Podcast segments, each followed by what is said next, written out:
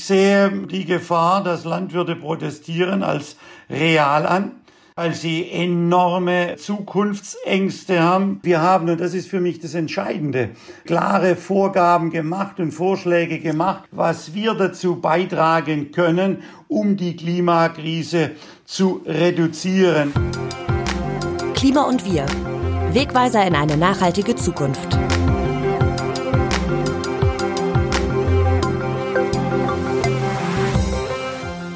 Landwirt ist der wichtigste Beruf der Welt. Das heißt es oft auf Schildern an Traktoren, Bauernhöfen und Großbetrieben, wenn man über Land fährt. Und wenn wir mal drüber nachdenken, dann stimmt das auch. Ohne Essen und Trinken könnten wir nicht leben. Selbst wenn uns die verarbeiteten und verpackten Waren nur noch im Supermarkt begegnen, wir manchmal den Bezug zu ihnen verloren haben, dann ist doch klar, ganz am Anfang steht jemand, der den Samen ausbringt, der ein Korn in den Boden steckt. Kein Wunder, dass die Menschen seit der Jungsteinzeit Ackerbau und Viehzucht betreiben. In den vergangenen 150 Jahren seit der Industrialisierung ist es der Landwirtschaft gelungen, eine rasant wachsende Weltbevölkerung zu ernähren, doch zu einem hohen Preis. Die Natur hat diesen Preis gezahlt.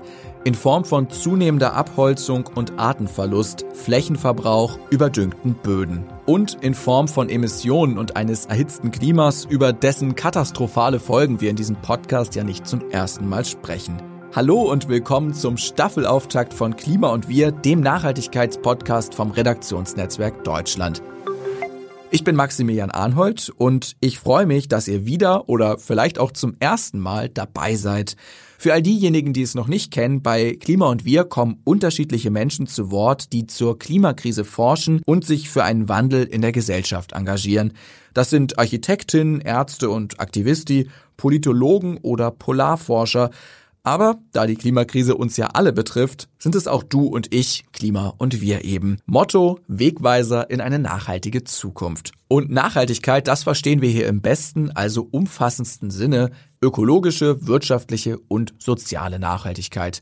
In dieser ersten Episode wollen wir uns das wichtige Thema Landwirtschaft ansehen. Los geht's! Es ist völlig klar, Bäuerinnen sind Verursachende und gleichzeitig Leidtragende der Klimakrise. Klar, auf zu trockenen, auf geschädigten und artenarmen Böden lässt sich nichts mehr anbauen.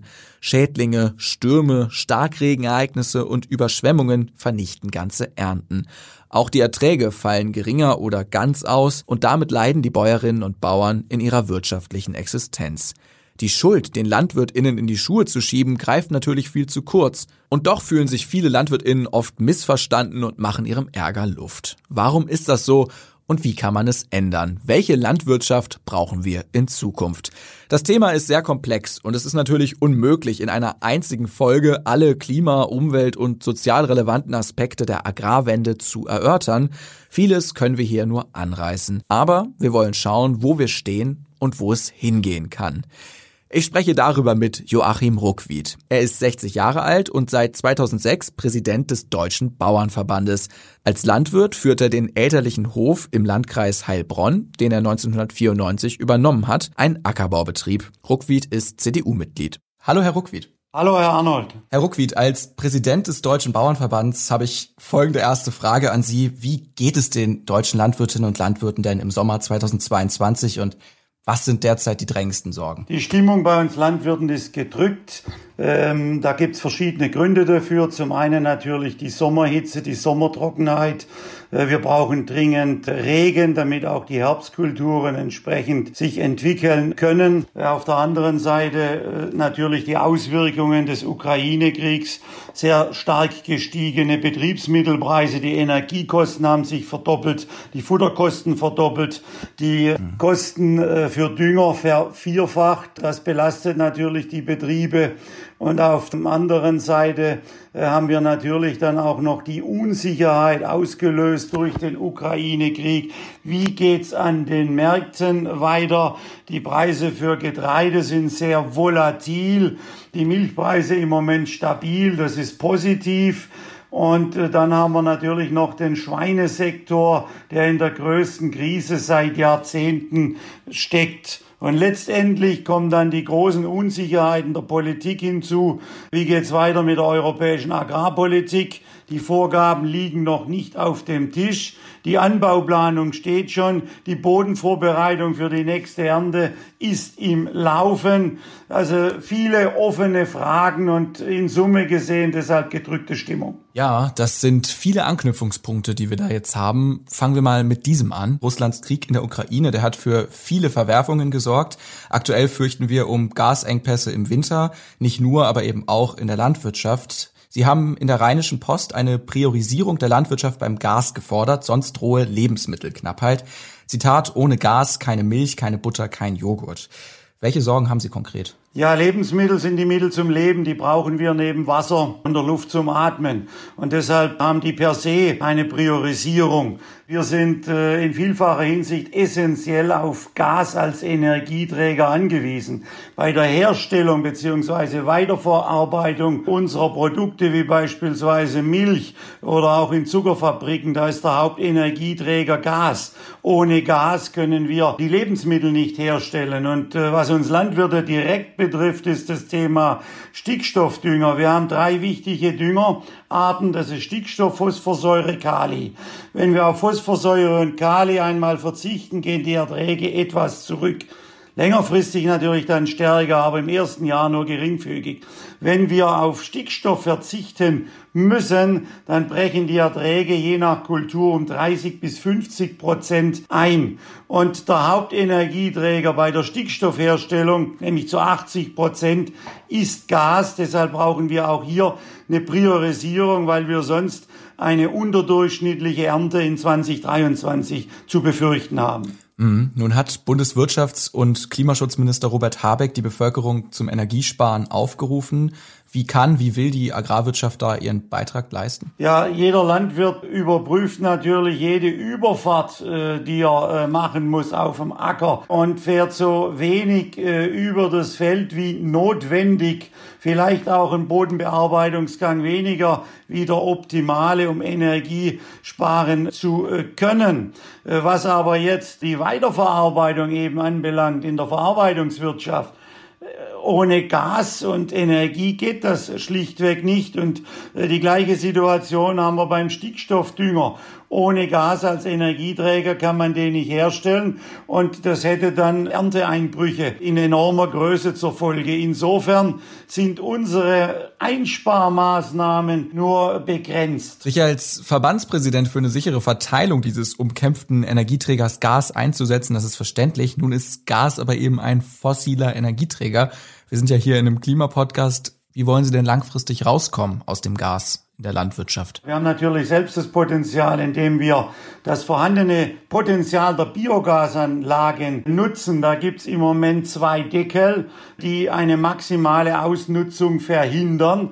Äh, wir haben äh, die Politik schon aufgefordert, die Deckel aufzuheben. Dann könnten wir selbst einen positiven Beitrag zur Energieherstellung äh, beitragen. Welche Rolle spielt die Landwirtschaft beim Klimaschutz? Einerseits ist sie, wie kaum ein anderer Sektor, von klimatischen Bedingungen abhängig und von den Folgen des Klimawandels direkt betroffen. Die Menge an fruchtbaren Böden wird weniger, die Hitze und Dürre macht der Landwirtschaft direkt zu schaffen. Das macht den Veränderungsdruck groß. Andererseits verursacht sie selbst klimaschädliche Emissionen. Die wesentlichen Treiber dafür liegen in der Tierhaltung, etwa durch wiederkäuende Rinder, die das hochwirksame Treibhausgas Methan ausstoßen, und in der Düngung mit Gülle, die vor allem Lachgas freisetzt. Wie viele Treibhausgase es genau sind, das hängt sehr davon ab, was man alles mitzählt. 2021 war die deutsche Landwirtschaft für die direkte Freisetzung von fast 55 Millionen Tonnen Kohlendioxidäquivalente verantwortlich. Das sind 7,7 Prozent der gesamten Treibhausgasemissionen Deutschlands. Zusammen mit Landnutzungsänderungen, zum Beispiel wenn ein Wald in einen Acker umgewandelt wird, vorgelagerten oder nachgelagerten Emissionen, ist es aber noch viel mehr. Vorgelagerte Emissionen, das können zum Beispiel Beispiel die Herstellung von Dünger und Ausrüstung sein. Dann gibt es die energiebedingten Emissionen aus dem landwirtschaftlichen Verkehr und der Wärmeerzeugung, zum Beispiel beim Beheizen von Ställen und Gewächshäusern. Und die nachgelagerten Emissionen, die Verarbeitung von Lebensmitteln etwa. Das Ganze zusammen geht hoch auf etwa ein Drittel Anteil der Gesamtemissionen Deutschlands. Weltweit entstehen etwa ein Fünftel aller Emissionen durch die Agrarindustrie. Gleichzeitig speichern landwirtschaftlich genutzte Böden Kohlendioxid und entziehen es damit der Atmosphäre. Insbesondere in Böden mit hohem Anteil organischer Substanz wie in Mooren oder Grünland sind große Mengen Kohlendioxid gebunden. Diese können abhängig von der Bewirtschaftungsweise wieder freigesetzt werden. Thema Biodiversität und Artenschutz. In der EU ist vereinbart, vom nächsten Jahr an vier Prozent der landwirtschaftlichen Fläche nicht mehr zu bewirtschaften, um die Vielfalt von Tier- und Pflanzenwelt zu erhalten. Eine Maßnahme im Rahmen des Green Deals, der Europa bis 2050 in die Klimaneutralität führen soll. Laut Agrarkonjunkturbarometer Juni von ihrem Verband befürworten knapp 80 Prozent der deutschen LandwirtInnen Ackerstilllegungsflächen wieder für die Produktion zuzulassen. Sie auch? Vorneweg zu den Zielen vom Green Deal von Farm to Fork stehen wir. Über die Maßnahmen müssen wir diskutieren, denn die sind in Teilen schlichtweg nicht zielführend. Und jetzt komme ich zu dem Thema 4% nicht produktive Flächen. Es geht nicht um vier Prozent. Letztendlich bei der Frage, was kann man nutzen, geht es um maximal 200.000 Hektar. Das sind knapp zwei Prozent der landwirtschaftlichen Ackerfläche in Deutschland.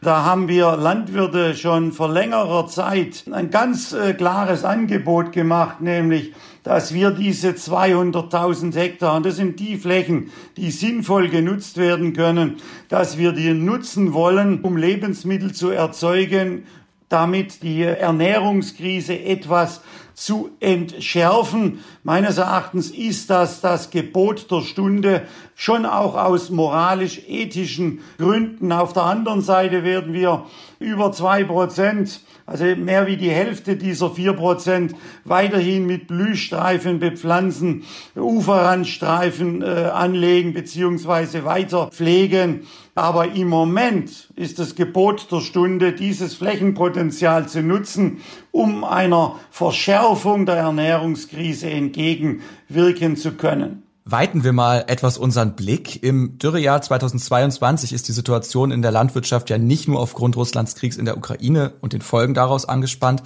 Vier Hauptrisiken, die der Weltklimarat IPCC für Europa benennt, wirken sich direkt auch auf die Landwirtschaft aus, nämlich Hitze, Dürre, Wasserknappheit und Überschwemmungen. Wenn wir also über Ernährungssicherheit sprechen, wie bereiten sich die Bäuerinnen und Bauern auf diese neuen Begebenheiten vor?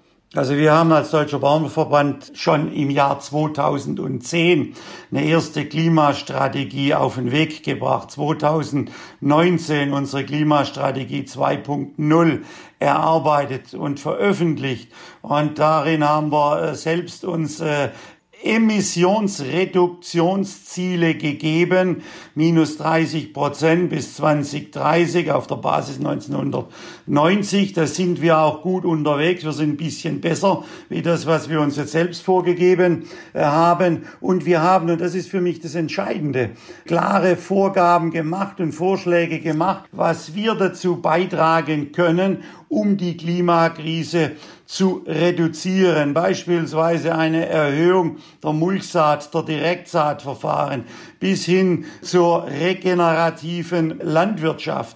Da gehört ein besseres Düngemanagement dazu. Wir brauchen neue Züchtungsmethoden, um resilientere, gegen Hitze und Trockenstress widerstandsfähigere Pflanzen zu erhalten. Also da gibt's einen großen Maßnahmenkatalog, den man bei uns in der Klimastrategie 2.0 nachlesen kann. Bei den neuen Züchtungen würde ich gerne nochmal nachhaken. Also wie stehen Sie genveränderten Züchtungstechniken wie zum Beispiel dem CRISP-Cas-Verfahren gegenüber? Nochmal ganz explizit. Da muss man ja unterscheiden. Äh, Gentechnik lehnen wir ab. Äh, neue Pflanzungszüchtungsverfahren fordern wir ein. Und dazu gehört CRISPR-Cas. Hier schneide ich gezielt in der Pflanze, äh, setze also keine externe DNA ein, sondern äh, nutze eben den technischen Schnitt, um schneller widerstandsfähigere Pflanzen zu bekommen. Äh, das ist unabdingbar aus meiner Sicht, dass wir in Europa Zugang zu dieser Züchtungsmethode erhalten, um eben schneller widerstandsfähigere Pflanzen erhalten zu können. Mhm. Nichtsdestotrotz dauert sowas, so ein Verfahren auch lange und bis es dann die Marktreife erlangt und so weiter, ist es noch ein bisschen hin, wäre es noch hin. die hohen Temperaturen und Trockenheit stark kriegen. Davon sind sie aber schon ganz konkret jetzt betroffen. Also was können Bäuerinnen und Bauern jetzt gegen die Klimafolgen tun? Also wir haben vor circa 15 Jahren angefangen, unsere Produktionsverfahren äh, widerstandsfähiger zu gestalten. Der Anteil von Mulch- und Direktsaatverfahren hat sich massiv erhöht und im gleichen Zug ist dann der Einsatz des Pfluges zurückgegangen. Wir sind also schon auf dem Weg. Das ist ein ständiger Weiterentwicklungsprozess, in dem wir uns in der Landwirtschaft befinden. Nachgehakt. Tatsächlich hat die Landwirtschaft ihre Emissionen seit 1990 um über 22 Millionen Tonnen jährlich im Schnitt reduziert. Um weitere ein bis zwei Tonnen werden sie nach Angaben des Landwirtschaftsministeriums voraussichtlich bis 2023 sinken. Bis 2030 müssen laut Klimaschutzgesetz weitere 14 Millionen Tonnen CO2-Äquivalente gegenüber 2014 eingespart werden.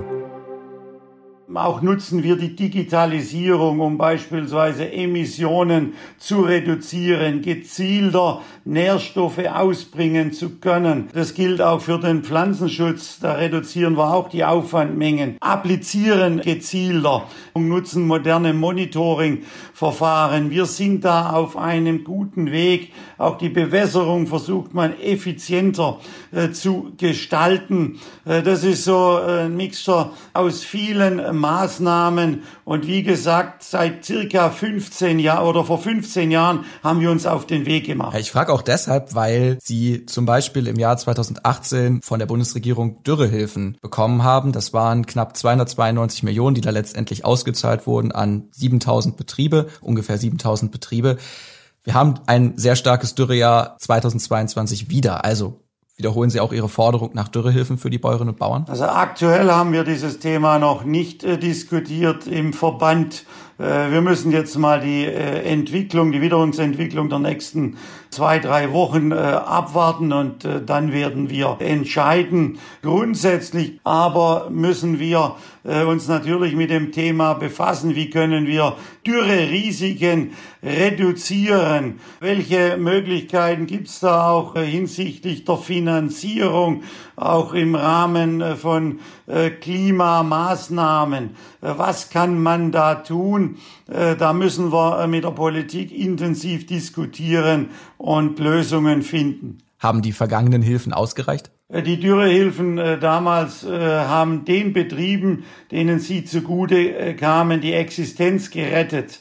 Das habe ich auch aus Briefen, aus Rückmeldungen erfahren können. Viele Betriebe sind allerdings leer ausgegangen und haben die Auswirkungen der Trockenheit noch Jahre in den Bilanzen gespürt. Kommen wir mal auf die Ernte im Jahr 2022 zu sprechen. Wenn man jetzt derzeit über Land fährt, sieht man schon die Mähdrescher überall, die das Getreide einholen. Können Sie erste Prognosen geben, was da erwartet wird? Also die Ernte ist ähnlich wie im Jahr 2018 sehr, sehr früh und in den Frühdruschgebieten mittlerweile schon abgeschlossen. Wir erwarten erneut eine unterdurchschnittliche Ernte, müssen aber hierbei ein Stück weit differenzieren.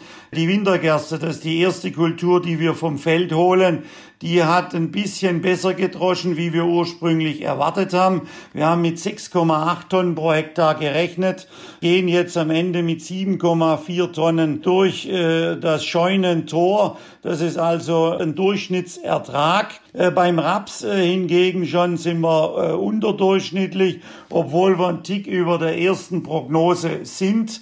Was uns große Sorgen macht, das ist der Winterweizen. Äh, da laufen ständig neue Meldungen ein, 10, 15 Prozent unter dem, was man erwartet hat. Und wir sind schon von einer unterdurchschnittlichen Ernte ausgegangen und vor allen Dingen die jetzt äh, starke Trockenheit und die hohen Temperaturen, die haben im Prinzip die Kornfüllung in den Spätdruschgebieten abgebrochen. Und das heißt am Ende kleine Körner, niedrigere Erträge. Also da haben wir große Sorgen, was den Weizenertrag anbelangt. Das sind alles andere als rosige Aussichten, möchte ich mal sagen. Gerade mit Blick auf mögliche zukünftige Dürren und Trockenheit verdeutlicht es ja auch nochmal die Notwendigkeit der Klimaanpassung. Umweltschonender Anbauen, mehr Klimaschutz, mehr Tierwohl. Sie haben gesagt, Sie stehen zum EU Green Deal. An welcher Stelle werden Landwirtinnen und Landwirte in den nächsten Jahren ganz konkret zu Veränderungen gezwungen sein? Ja, wir wollen die Tierhaltung umbauen beispielsweise. Da gibt's ein klares Go unsererseits. Äh, lediglich die Politik bremst uns im Moment komplett aus. Äh, sie bremst uns aus bei der Finanzierung. Ähm, da stehen zwar jetzt 150 Millionen Euro zur Verfügung, die man uns aber linke Tasche, rechte Tasche aus, der, aus den Mitteln der gemeinsamen Agrarstruktur und Küstenschutz genommen hat, äh, also weggenommen hat und in äh, andere einen Bereich reingesetzt hat. Das ist kein zusätzliches Geld. Die Wissenschaft hat errechnet, dass wir vier Milliarden Euro pro Jahr brauchen. Also die Finanzierung steht noch nicht. Die Umsetzung äh, auch noch nicht. Und vor allen Dingen scheitern Investitionen in mehr Tierwohl als in Tierwohlstelle im Moment auch am Baurecht und Emissionsschutzrecht. Wir als Landwirtschaft wollen umbauen. Äh, die Politik hat die Entscheidungen nicht getroffen und insofern haben wir im Moment hier Stillstand. Ähm, die gemeinsame Agrarpolitik soll äh, im nächsten Jahr in die neue Periode gehen. Ich habe schon gesagt, äh, die Bodenbearbeitungsmaßnahmen für die nächste Ernte, beispielsweise für den Rapsanbau, Wintergerstenanbau, die laufen schon und wir Bauern wissen gar nicht, was gilt. Wir wissen nicht, was wir tun dürfen, was wir nicht tun dürfen. Dürfen wir Weizen nach Weizen anbauen, was im Moment sinnvoll und notwendig wäre, äh, um die Ernährungskrise zu reduzieren. Alles offene Fragen. Ich muss das in aller Deutlichkeit sagen, die Politik, insbesondere in Brüssel, versagt im Moment komplett. Ja, Sie waren auch Präsident des Europäischen Bauernverbands. Die GAP, die gemeinsame Agrarpolitik, ist der größte Kostenpunkt im EU-Haushalt. Über 55 Milliarden waren es allein 2021. Für die Periode der GAP bis 2027 sind es über 378 Milliarden, die da veranschlagt sind. Sollten nicht diejenigen am meisten von diesen Geldern profitieren, die sich auch am meisten für Klima, Umwelt und Tierschutz einsetzen? Äh, dieses EU-Agrarbudget haben wir äh, in der Zeit zwischen 2017 und 2020 und das war auch die Zeit, in der ich das Amt des Europäischen Bauernverbandspräsidenten inne hatte, auf den Weg gebracht. Ähm, und äh, das war gut und richtig und notwendig, insbesondere im Hinblick auf die Zukunftsfähigkeit der EU. 70 Prozent der Europäischen Union ist ländlicher Raum. Ich bin überzeugter Europäer. Ich brenne für die europäische äh, Idee. Äh, und äh, Europa braucht stabile ländliche Räume. Nochmal 70 Prozent macht der ländliche Raum aus. Und deshalb war diese Finanzierung wichtig, äh, um der, äh, aber, der aber EU in, in eine Zukunftsperspektive zu sichern. Mhm. In Deutschland kassieren 1,7 Prozent aller Betriebe ein Viertel der gesamten Direktzahlungen aus der EU von rund 4,9 Milliarden Euro. Wie wollen Sie dadurch denn den ländlichen Raum stärken? Und dann besonders hohe Anforderungen an Umwelt, Natur und Tierschutz sind die Zahlungen auch nicht geknüpft. Die Anforderungen an Natur- und Umweltschutz sind enorm. Wir haben 2200 sogenannte Cross-Compliance-Vorgaben, gesetzliche Vorgaben in Richtung Tierschutz, Umweltschutz, die einzuhalten sind. Äh, das wird auch ständig überprüft. Äh, und äh, nur wenn Sie diese Vorgaben, und solche Vorgaben gibt es nirgendwo außerhalb der EU, diese Standards sind einmalig, was die Höhe und Nachhaltigkeit anbelangt. Und nur wenn Sie diese Standards einhalten, erhalten Sie das Geld. Äh, und äh, das wird dann pro Hektar, weil die Leistungen werden auf der Fläche ähm, erwirtschaftet ähm, und erbracht wird pro Hektar ausgezahlt, wobei wir richtigerweise in Deutschland schon in der jetzigen Periode, und das wird auch ein Stück weit weiter ausgebaut, kleinere Betriebe stärker fördern, indem die ersten Hektare mit einem höheren Förderbeitrag versehen sind. In den Niederlanden, da macht der Staat Bauern gerade die Auflage, bis 2030 die Emissionen von Stickstoff und Ammoniak um die Hälfte zu senken.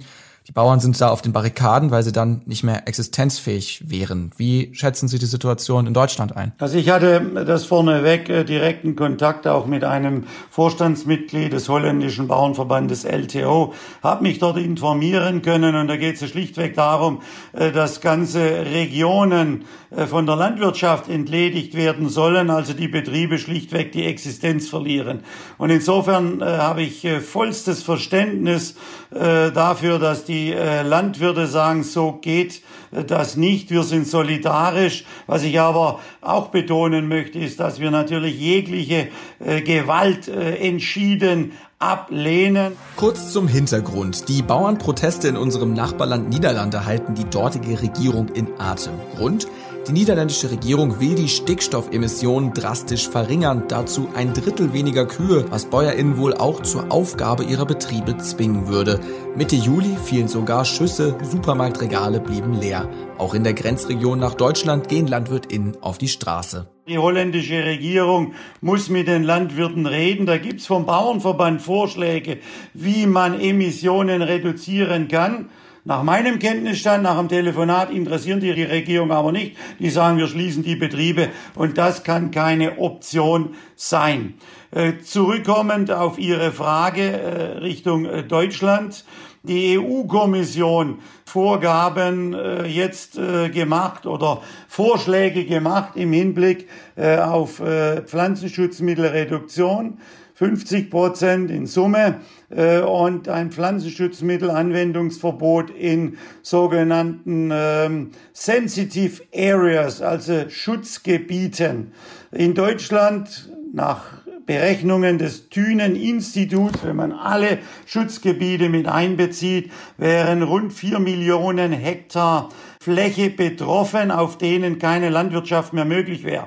Denn auch ökologische Landwirtschaft kann ich ohne Pflanzenschutz nicht machen. Äh, wir haben gemeinsam mit den Öko-Verbänden in Baden-Württemberg das Volksbegehren stoppen können hatte die gleichen Vorschläge auf der Agenda und haben gemeinsam auch mit dem Landesnaturschutzverband, mit den Imkern uns an der Erarbeitung des Biodiversitätsstärkungsgesetzes äh, beteiligt und eine gute Lösung erarbeiten äh, können. Das schlage ich auch für die EU vor. So kann man Umweltschutz, Naturschutz, Insektenschutz äh, verbessern und gleichzeitig Landwirtschaft erhalten. Das, was die EU im Moment vorschlägt, ist inakzeptabel und sollten äh, die EU wieder besseren Wissens und im Negieren schon bereits bestehender Umsetzungsgesetze wie Biodiversitätsstärkungsgesetz an ihrem unsäglichen Plan, nämlich der Vernichtung zigtausender Existenzen von Landwirten festhalten,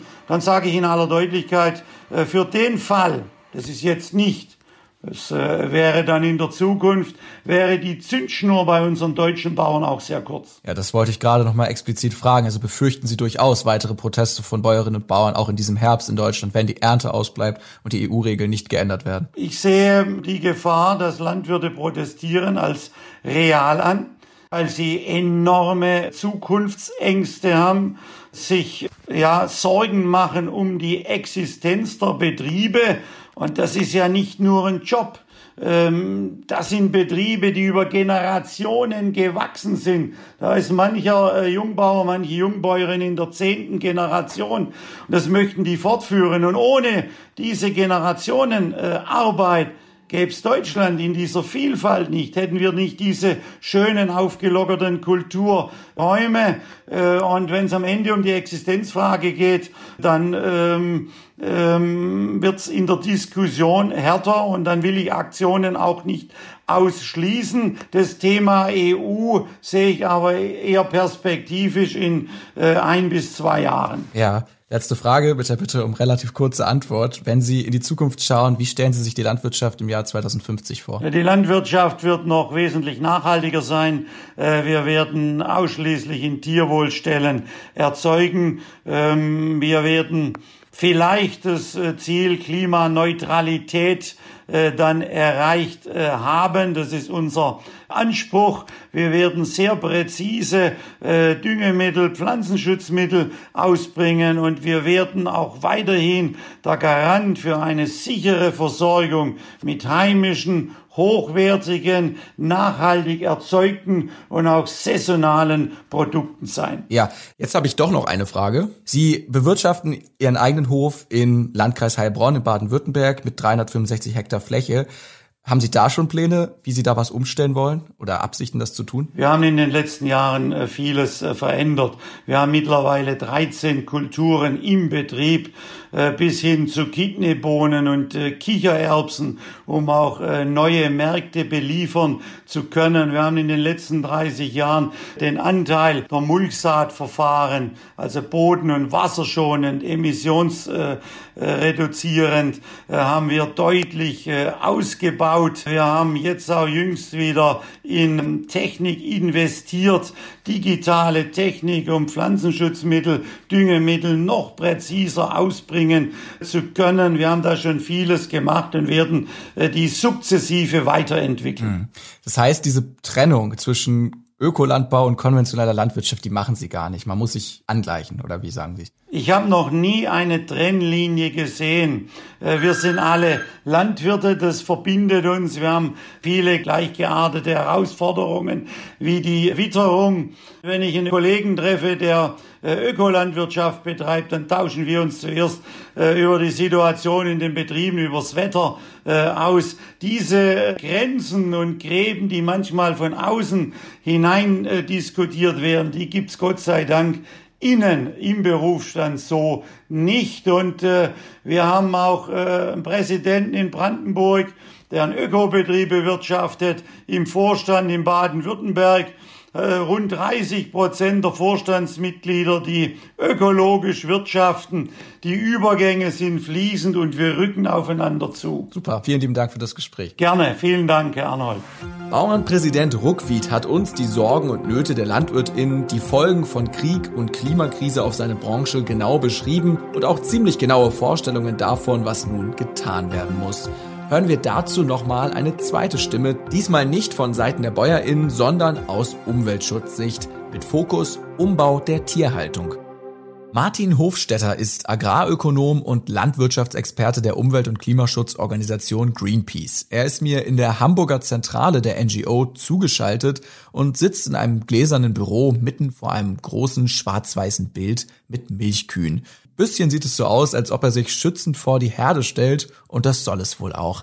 Hat er eigentlich Verständnis für die Situation der Bauern, die immer wieder mit Protestaktionen auf sich aufmerksam machen, seien es Treckerkursus vor Parlamenten oder grüne Kreuze an den Feldrändern? Ich arbeite ja auch für eine aktivistische Organisation. Deswegen finde ich erstmal grundsätzlich, dass man sich organisiert und seinem Unmut äh, Ausdruck verleiht, völlig richtig. Ja, dass also die Landwirte, die sagen, da läuft was völlig gegen unseren Strich oder gegen unsere Interessen, sich da organisieren und auch jenseits des klassischen Organisationsformats, also des Bauernverbandes, habe ich viel Verständnis für. Man muss dann genauer hingucken, welchen Landwirten geht es eigentlich gut und welchen geht es schlecht und welche sind betroffen und was sind die Gründe.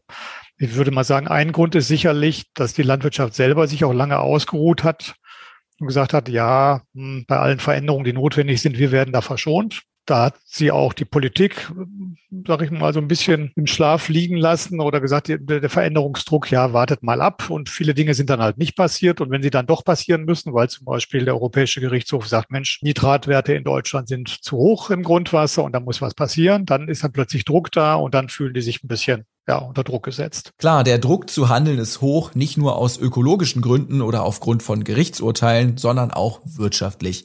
Fakt ist, es gibt immer weniger Höfe in Deutschland. Die Zahl der Betriebe hat sich seit 1960 von 1,5 Millionen auf heute gut 265.000 reduziert. Ich habe mich gefragt, befeuert die aktuelle Situation, in der Bäuerinnen über hohe Preise bei Energie- und Düngemitteln, Preisdruck bei den Erzeugnissen, Ernteausfälle klagen, das Höfesterben nicht noch? Kommt drauf an, sagt Martin Hofstetter.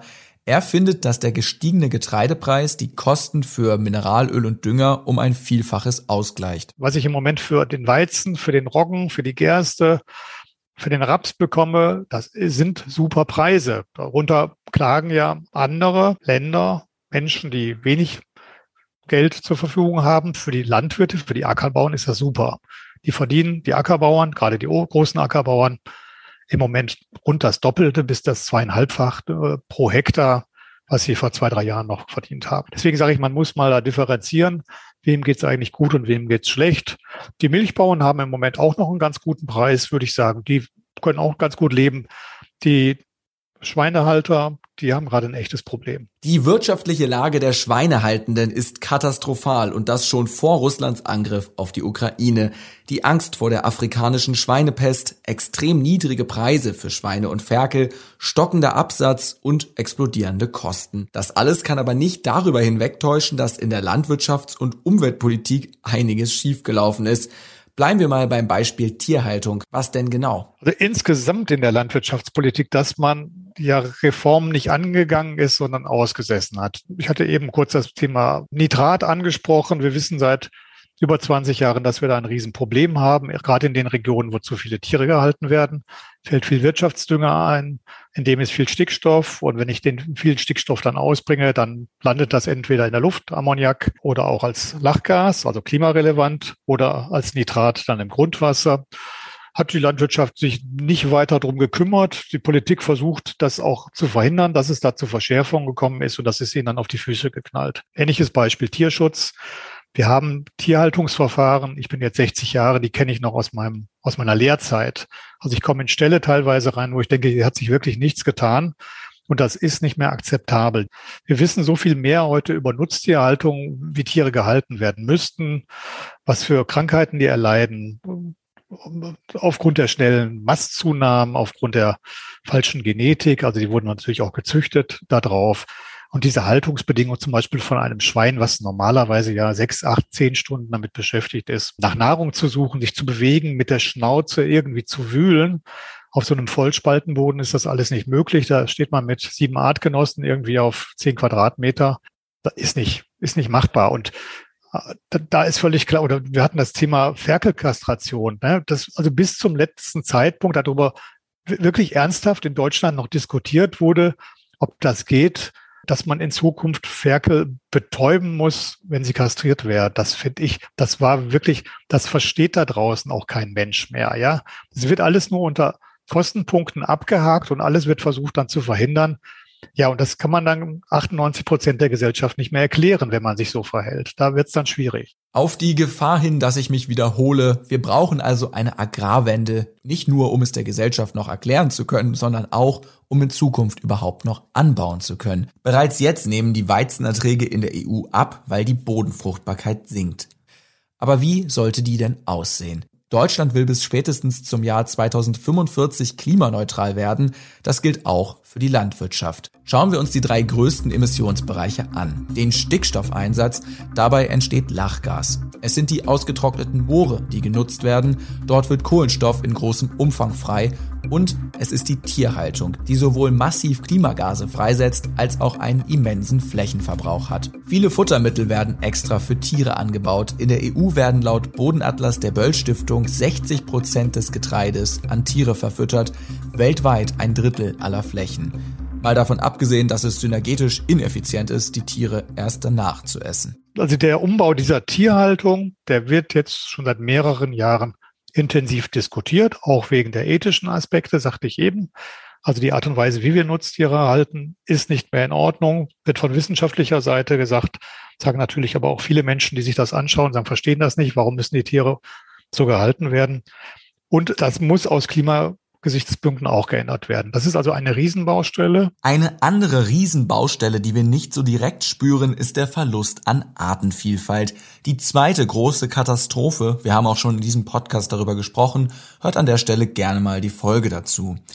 Der Rückgang der Arten ist in der Landwirtschaft genutzten Fläche am größten. Die Gründe sind der Pestizid- und Stickstoffeinsatz, das Verschwinden von Rückzugsräumen wie Bäumen, Hecken oder Grasstreifen und der Verlust von Sortenvielfalt, zum Beispiel dadurch, dass nacheinander dasselbe angebaut wird, etwa nur noch Mais, Weizen und Weizen oder Zuckerrübe, Weizen, Weizen, während wir früher fünf oder sieben verschiedene Früchte auf diesen Flächen hatten. Vielleicht in Ergänzung dazu, wenn wir über Klimaschutz reden und Landwirtschaft, dann brauchen wir die Agrarwende auch immer als Ernährungswende. Es hilft ja nichts, wenn wir jetzt hier die, Tierhaltung meinetwegen halbieren oder abschaffen, aber uns ernährungsseitig nicht verändern. Dann importieren wir das Fleisch oder die Milchprodukte und dann ist das für das Klima ist das ja relativ egal, ob die Kühe hier gehalten werden oder ob die in Frankreich gehalten werden. Methan rülpsen die sowohl auf dieser Seite der Grenze wie auf der anderen Seite. Das heißt, da ist dann Agrarwende auch immer Ernährungswende. Das, das sind schon mal so ganz drei große Stellschrauben. Und das bedeutet eben auch, dass es nicht nur um die Landwirtinnen und Landwirte auf der einen Seite geht, sondern am Ende natürlich immer auch um die Verbrauchenden auf der anderen, die diese Produkte kaufen und konsumieren. Das war der erste von zwei Teilen zur Landwirtschaft. Wir haben über den Status quo und wo es hingehen soll gesprochen und eine gewisse Einigkeit in der Sache, die können wir auch zwischen Herrn Ruckwied und Hofstetter raushören. Wenn euch das Gespräch gefällt, teilt es doch gerne mit euren FreundInnen oder anderen klimainteressierten Menschen und darüber hinaus. Auf Spotify und Apple Podcasts freue ich mich sehr über eine Bewertung mit 5 Sternen. Die erhöht nämlich die Sichtbarkeit für das Format. Und folgt gerne Klima und wir auch auf Instagram für noch mehr Info. In zwei Wochen geht es weiter. Dann erscheint eine neue Folge Klima und wir zur Zukunft des wichtigsten Berufs der Welt, Teil 2 nämlich. Darin lege ich dann auch selbst Hand an. Bleibt gespannt. Mein Name ist Maxi Arnhold. Das war der Staffelstart von Klima und wir. Bleibt zuversichtlich und bleibt dran.